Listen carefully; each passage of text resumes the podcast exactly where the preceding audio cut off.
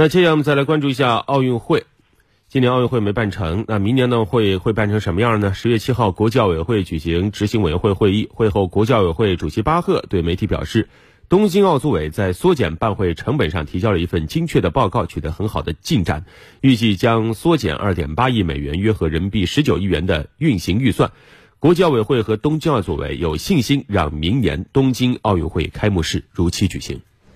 基于此前东京奥组委与国际奥委会协调委员会达成的协议，将采取超过五十项具体措施来尽可能节约成本。在应对新冠肺炎疫情方面，也将增加更多措施，包括可能获得的疫苗和快速检测工具。我们无法预测十个月以后的情况会怎么样，是否会有第三、第四、第五波疫情。目前可能正在经历第二波疫情。There in the the last couple of weeks, we we could during this second wave, which is obviously underway, that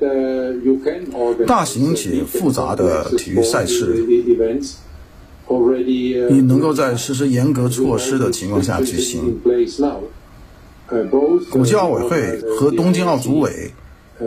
有信心让东京奥运会的开幕式如期举行。